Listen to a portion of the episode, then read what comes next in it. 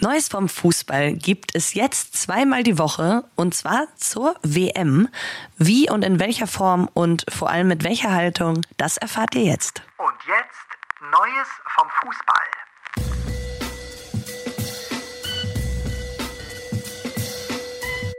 Guten Morgen, liebe Neues vom Fußballfamilie. Hier ist die ganz besondere WM News Edition. Nennen wir es mal so, mit unserem Partner Express zusammen beleuchten wir nämlich jetzt während der WM gleich zweimal pro Woche die Fußballbühne. Liebe Ray, außer montags musst du jetzt auch freitags sehr früh aufstehen. Denn Neues vom Fußball gibt's wie gewohnt in aller Herrgottsfrühe. So, das ja, das, das habe ich jetzt davon. Es ist, es ist auch schön. Ich freue mich da drauf. Allerdings weißt du ja auch, und das müssen wir unseren ZuhörerInnen vielleicht noch äh, sagen, wir, wir, hatten ja auch anfangs ein paar mischte Gefühle, haben mhm. uns, weil wir uns natürlich der Gefahr darüber bewusst sind, dass, wenn man normal über sportliche Ereignisse wie jetzt eben die WM in Katar ähm, berichtet, eben zu einer Normalisierung dieser unnormalen und unakzeptablen Zustände ähm, beitragen kann. Aber, mhm. Tobi, ne, ich sage das jetzt so ganz äh, stellvertretend für uns beide, wir haben uns eben dazu entschlossen, eine Kombination aus sportlicher Berichterstattung über die Fußball-WM-Spiele und eine immer wiederkehrende Kritik an diesem System und auch des, dem System der FIFA und der Vergabe und all den Situationen und Missständen, die dort eben gerade sind, ähm, zu machen. Und wir werden in jeder Folge ein Thema ähm, kritisieren bzw. thematisieren, wo es dann eben auch um Dinge geht, die nicht so gut laufen. Aber der Fußball hat bei uns dennoch ja, einen großen Stellenwert und wir möchten diesen auch, über diesen auch berichten. So, und es wird ja ganz sicher auch ein gutes Fußballturnier. Trotzdem finde ich, hast du das sehr, sehr schön äh, gesagt. Das war nicht mal abgesprochen. Äh, das, ähm, äh, ja, die war aber sehr auf den Punkt. Also das ja, unterschreibe ich. Ich finde es ein bisschen schwierig, ne? Mein Herz ist ja wirklich zerrissen. Auf der einen Seite ist es wirklich ja, ich find's ganz, ganz schlimm. Und auf der anderen Seite bin ich aber immer noch eine, eine, Fußballerin, die das total nachvollziehen kann, wenn jetzt eben auch diese Spieler, die ja ihr Leben lang auf diese, auf diese WM oder auf eine WM überhaupt äh, hingearbeitet haben, ich kann die einfach verstehen. Das ist, das ist jetzt schwierig und das wollen wir trotzdem auch irgendwo würdigen. Zum Beispiel weiß ich, wie sehr du Leon Goretzka schätzt, äh, nicht nur als Spieler, als Spieler auch sehr, so hast du mir schon ein paar Mal erklärt, auch gerade aus deiner Spielerinnen-Sicht, warum der einfach ein, ein so besonderer Kicker, also in jeder Mannschaft einfach hilft, allein durch die Anwesenheit auf dem Platz und das, was er so macht, aber halt eben auch äh, durch seine Haltung, die er äh, ja abseits des Platzes oft in Interviews und so zeigt. Und auch er hatte jetzt, äh, ich weiß gar nicht, ich glaube im Stern war es im Interview, hat er gesagt, was würde ein Boykott denn bringen? Ne? Freiheitlich, also hat dann erklärt, was es bringen würde nämlich dass freiheitlich-demokratisch verfasste Länder sich zurückziehen und, über, und die Bühne anderen Nationen überlassen, die halt womöglich Defizite haben bei der Achtung von Menschenrechten. So wollen wir das, hat er gefragt. Ne? Und mhm. Da kann man natürlich sagen, nee, wollen wir natürlich nicht. Dementsprechend hat er dann wieder gesagt, umso wichtiger ist es deshalb, nach Katar zu fahren und dort für unsere Werte einzutreten. So, und das werden wir jetzt nicht aus Katar, äh, wobei ich die zweite Hälfte des Turniers äh, sogar äh, in der Nähe bin und auch mal in Katar bin, werden wir das auf jeden Fall äh, auch hier im, im Podcast machen. So, und jetzt können wir auch ein bisschen über Fußball reden. Aus Kölner Absolut. Sicht. Absolut, aus Steffen Kölner Baumgart Sicht. Zum Beispiel. Den FC-Trainer. Der hat mir nicht so aus dem Herzen gesprochen, weil der in so einer typisch, der kann ja auch so ein Grieskram sein ab und zu. Und ich glaube, das hat auch so ein bisschen mit den letzten Wochen zu tun. Und das stelle ich ihm jetzt einfach mal, äh, dass er vielleicht ein bisschen Fußball gefrustet ist weil der nämlich äh, in einem äh, größeren Interview, ich meine in der Bild, der jetzt zum Besten gegeben, so, Vorfreunde, ganz ehrlich, ich bin schon durch mit der WM. Äh, so, und da habe ich erstmal, hä, wie, hm, hm, hm, hm, und dann eben noch so Sätze, äh, wann spielt eigentlich Deutschland? Hat er dann sozusagen den Reporter gefragt, ich bin, ganz, bin, gedanklich ganz weit weg von der WM äh, und damit ganz sicher nicht der Einzige in Deutschland. Nee, ist er bestimmt nicht äh, dass er dem Ganzen nicht äh, viel abgewinnen kann, was er noch sagte und äh, dass er früher solche Turniere ganz anders verfolgt habe, nehme ich ihm alles ab. Aber nichtsdestotrotz, also ich weiß, was er für ein, für ein, keine Ahnung, Fußballtier ist. Und das hast du ja auch gesehen, wie er vor dem Fernseher dann abgeht, wenn er mal nicht im Stadion sein kann. Und ich bin mir so, riesiger Helene Fischer-Fan. Ich bin mir sicher, sobald Deutschland spielt, vielleicht sagen wir ihm was einmal, wann das der Fall ist, nämlich das erste Spiel wird am Mittwoch sein, um 14 Uhr, meine ich, oder um 16 Uhr, äh, ne, um 14 Uhr äh, gegen Japan, bin ich mir sicher, dass er mit Family vielleicht mit einer Flasche Bier vom Fernseher sitzt und auch äh, ein schöner Besserwisser sein wird, so wie wir ihn kennen, wenn er, wenn er dann Fan ist. Daher fand ich es jetzt nicht so cool, dass er das so, dass er das so trübt. Äh, verstehe total. Ich habe aber, muss ich ihn ein bisschen in Schutz nehmen, weil ich, ich, ich finde auch, dass er manchmal äh, übertreibt, äh, aber finde ich auch ja ganz angenehm an, die, an ihm, weil er so ein Typ ist. Mhm. Ähm, seine Kritikpunkte fand ich dann doch irgendwo äh, nachvollziehbar als, sagen wir mal, Vereinstrainer, weil es einfach auch darum geht, dass die, dass die Jungs ähm, dann platt sind und dass das Ganze äh, ja einfach nicht in den Rhythmus passt. Und da gebe ich ihm auf jeden Fall recht. Ich glaube, er wurde ja auf dieser Pressekonferenz gefragt, so äh, ja, ne, sind die jetzt einfach, sind die jetzt ausgelutscht, so haben die keinen, haben die keine, keine Power mehr. Und dann hat er gesagt, ja, wir haben manchmal sogar noch einen Monat länger gespielt, daran liegt's nicht, aber es liegt halt eher an diesem Rhythmus. Und ähm, das habe ich ja auch schon mal äh, zuvor in unserem Podcast kritisiert, dass das noch ein großes Thema werden könnte. Genauso wie eben auch die Temperatur denn äh, Tobi ist hier ja ein bisschen mehr der Deutschland-Experte als ich. Ich bin dann ja äh, der Schweiz-Experte. Deutschland, ähm, nein, Deutschland. natürlich. Ich bin natürlich der Experte für alle anderen äh, Teams. Tobi ist du so bist der Experte weil für ich, ja, ja, weil ich, alles. Ich bin, für ich bin alle ein, Bereiche des Lebens. Das können wir ruhig so sagen. Ja, Also ich versuche mich auch auf die anderen Teams zu konzentrieren. Aber natürlich liegt Deutschland bei uns im Fokus.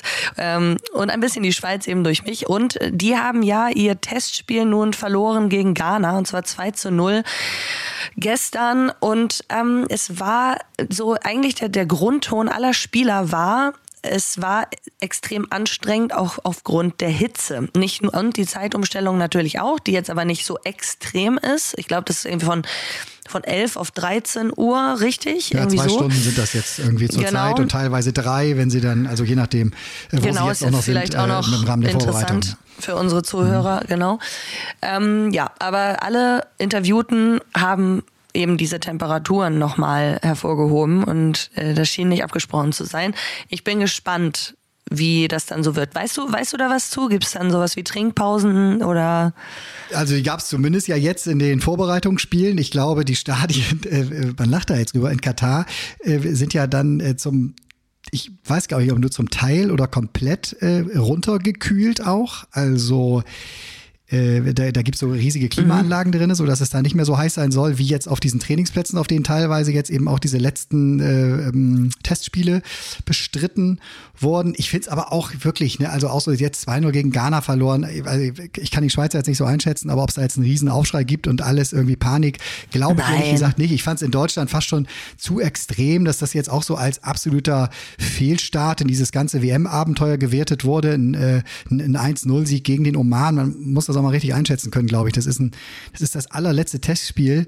Da steht auch an vorderster Front, hat ja Hansi Flick glaube ich auch gesagt, dass du dich da in den Zweikämpfen jetzt nicht noch verletzen willst. Das hast du ja gesehen. Ne? Äh, Der ein oder andere Spieler ist jetzt zur Nationalmannschaft geflogen und äh, hat einfach im letzten Training noch eine krasse Verletzung mitgenommen. So, und das willst du nicht, weil du willst beim Turnier auch dabei sein. Die Japaner, die unser erster Gegner sind, was wir gerade schon gesagt haben, haben auch gestern äh, verloren gegen Kanada.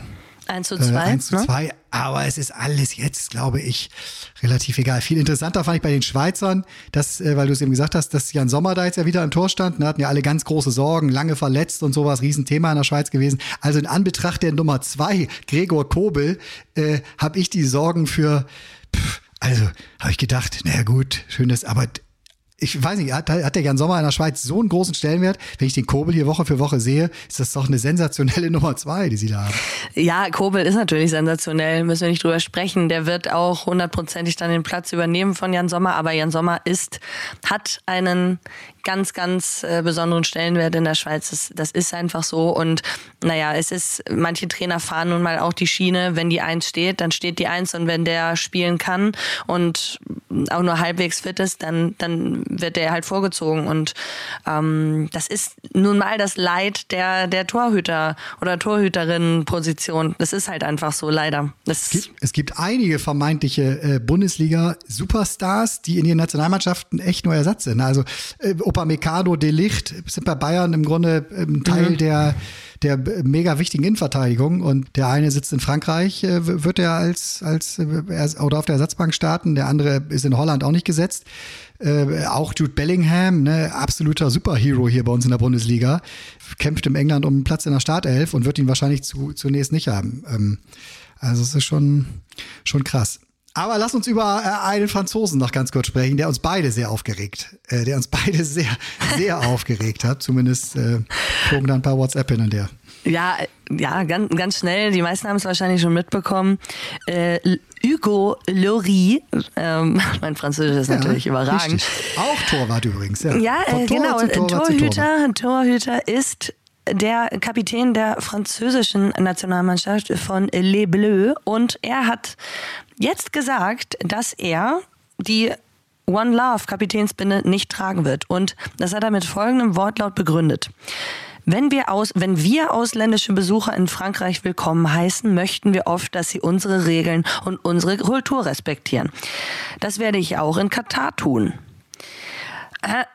Nun, was soll ich dazu sagen? Da wären wir schon beim ersten kritischen Punkt. Also für, für mich und ich denke, dass nicht nur für mich, sondern eigentlich auch die allgemeine Definition von Regeln und Kultur sollte nicht heißen Diskriminierung von ähm, ja, Minderheiten oder sonst irgendwie irgendwie was. Also da geht es einfach um Rechte, es geht um äh, Prinzipien und man hatte sich ja eigentlich schon mit dieser One Love Kapitänsbinde darauf geeinigt und eigentlich schon ziemlich runtergefahren. Man ist eben von Regenbogen zum Beispiel weggegangen, was ich jetzt gar nicht so schlimm fand, weil zuerst habe ich auch gedacht, ja, total Alibi, aber dann habe ich gedacht, ja, gut, man kann auch sagen, diese One Love Kapitänsbinde steht eben äh, für allgemeine Menschenrechte, also für alle, dass es eben auch um dass es eben auch um Frauenrechte gehen kann oder ähm, Total, andere, verschiedene ne, Farben ne, tauchen in dieser One Love Binde ja auch auf. Ne? Genau, also. genau. Es geht um Vielfalt, Offenheit, Toleranz, aber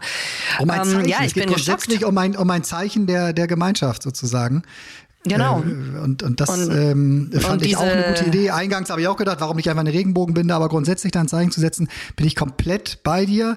Und äh, inhaltlich einmal, natürlich sollte man, wenn man zu Gast ist in, ja, Ahnung, in gewissen Ländern, dann auch äh, sich vielleicht gewissen Geflogenheiten hier und da anpassen. Aber doch nicht unsinnigen, falschen und keine Ahnung, gefährlichen äh, Überzeugungen und Handlungsweisen so. Ne? Du, du gehst auch nicht nach Nord Nordkorea und sagst, ähm, ach, das ist völlig in Ordnung, dass dort alle ähm, ähm, dass dort irgendwie Menschen misshandelt werden oder äh, dort keiner seine Rechte hat. Also das ist doch völliger Entschuldigung, dass ich das so sage, völliger Bullshit und eine absolut schlechte Ausrede. Genauso wie von dem, äh, von dem Staatsoberhaupt der Franzosen, von Macron, der dann wieder so eine, so eine Floskel raushaut und ich, die kann ich einfach auch langsam nicht mehr hören. Wir müssen uns, wir sollten uns lieber auf das Sportliche konzentrieren und ähm, den, den Sport und den Fußball nicht politisieren. So, und jetzt sind wir aber an einem ganz ich kann total verstehen, auch wenn da draußen gerade vielleicht Zuhörer oder Zuhörerinnen sind, die sagen, hey, dieses ganze politische, das geht mir so auf den Sack. Ich möchte doch einfach nur Fußball schauen. Ich möchte auch einfach nur Fußball genießen. Absolut kann ich total nachvollziehen. Ich möchte auch gerne schöne Fußballspiele schauen. Aber man muss sich eben darüber bewusst sein, dass unser Fußball, unser geliebter Fußball schon lange nicht mehr unpolitisch ist. Es geht nun mal um Politik. Und wenn wir, wenn wir das wissen und wenn wir das im Hinterkopf behalten, ähm, ist das einfach ein ganz, ganz wichtiger Schritt, wieder dahin zurückzukommen, dass wir eben wieder zu unserem geliebten Fußball äh, kommen, wo es sich mehr um den Sport dreht und weniger um Machenschaften von irgendwelchen FIFA-Funktionären und, und, und. Es geht eben momentan leider sehr viel um Politik. Damit Fußball nicht mehr so ähm, instrumentalisiert wird, müssen wir dem entgegenwirken alles, was eine derartig große Bühne hat, ähm, ist auch politisch und wird politisch. Ähm, das, das ist immer so. Das ist auch bei riesigen Rockkonzerten so, das ist bei riesigen Festivals so. Ne? Auch da werden Aussagen getroffen, werden, werden Leute im Zweifel ne, motiviert, werden Augen geöffnet, können Augen geöffnet werden. Äh, das, das ist dann ein fließender Übergang. Das sehe ich genauso. Also jetzt ist er 35 Jahre, äh, der Loris, und ähm, man könnte ihm mit auf den Weg geben. Vielleicht konzentrierst du dich besser auf Fußball. Mal sehen, wo der ab Sommer, sein Vertrag läuft aus in Tottenham, wo er ab Sommer dann seinen Vertrag äh, kriegt. Ich habe da ja so ein ganz äh, Katar. So ein ganz leises, ganz leises Gefühl, ja. So, und jetzt gucken wir ganz kurz auf den Spielplan. Ein Spiel haben wir nämlich, das Eröffnungsspiel, das ja vorgezogen wurde. Äh, es findet jetzt nicht mehr am Montag statt, sondern am Sonntag schon. Da beginnt die Eröffnung. Vorher gibt es noch eine, äh, da beginnt die WM. Vorher gibt es noch eine Eröffnungsfeier um 17 Uhr. Katar gegen Ecuador. Und äh, in den nächsten Morgen sprechen wir dann ja auch schon wieder. Dann gucken wir mal, wie mhm. uns das alles äh, gefallen hat und was es äh, bis dann so berichtenswertes äh, Neues wieder gibt. Unsere Augen sind geöffnet. Unsere Augen sind geöffnet, ja. Und aber ich, ich ein bisschen, ein bisschen, ach, wir müssen auch vielleicht ganz, ganz zum Schluss jetzt noch unsere, unsere Tipps abgeben. Das muss man doch immer machen, bevor gespielt wurde. Okay, 4-1. Oder was? Nein, doch nicht für Spiel. Für unsere, wer wird, wer wird Weltmeister, weiß. Tobi? Alter, ganz klar. Sagst du Ähm, Wer Deutschland? denn? Nee, Brasilien. Du sagst Brasilien. Ja. Weil Okay. das ist so eine, ganz kurz, ich erkläre das eben, das ist so eine Win-Win-Situation, das mache ich häufiger. Ich habe häufiger auch schon mal, als ich äh, früher mal so kleine Beträge auf Fußballspiele gewettet habe, dann habe ich tatsächlich, habe ich Vorwürfe von meinen Kumpels gekriegt, aber da habe ich auch mal gegen mein Herz gesetzt, weil dann habe ich auf jeden, entweder hat dann mein Herz gewonnen oder mein Geldbeutel, habe ich immer gesagt. Mhm. Ah, Fanden die das ist total eine doof. gute Idee. Nee, das ist gut. Aber ähm, deswegen sage ich jetzt mal Brasilien im Finale gegen Deutschland. Ich glaube wirklich, dass wir eine gute Chance haben. Boah, wahrscheinlich lachen mich alle aus, wenn es dann im Viertelfinale oder Achtelfinale vorbei ist. Aber ich glaube wirklich, dass wir eine gute Truppe, dass, dass Hansi Flick da einen sehr guten Kader zusammengestellt hat und äh, dass wir es bis ins Finale schaffen können. Aber die Brasilianer halte ich für halte ich für sehr, sehr stark. Sehr stark. Okay. Mal sehen. Ich bin So, gespannt. und jetzt bin ich aber sehr gespannt, äh, ob du die Schweiz nur im Finale siehst oder auch äh, zum Weltmeister machst. Ich sehe die Schweiz äh, im Halbfinale. Oha. Mindestens, mindestens. Und äh, boah, ich würde sogar, ich würde voll gerne auf einen Außenseiter irgendwie tippen. Vielleicht sage ich, vielleicht, vielleicht sage ich ja Oranje. Oranje ist für mich jetzt kein Top-Favorit, Ja, aber aber auch gar kein Top-Außenseiter. Also der beliebteste Außenseiter-Tipp ist ja immer Belgien. Äh, Nee, ich nehm- ich seit nehm. Niederlande. Gut. gut. Ich mag die Nein. Quatsch. Ich finde, die sag, Deutschland wird. Weltmeister und fertig. Was? Ja, Weg ich wieder sag von jetzt. Deutschland. Nee, da, ja, damit du hier in Brasilien sagen kannst, sag ich Deutschland und dann haben wir das. Verstehst du?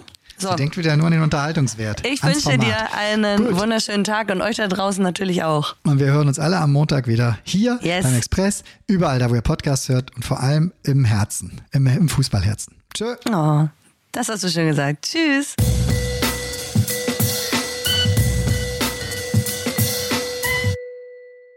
Neues vom Fußball ist eine Produktion der Podcast-Bande. Neue Folgen gibt's immer montags früh um sechs. Überall, wo es Podcasts gibt.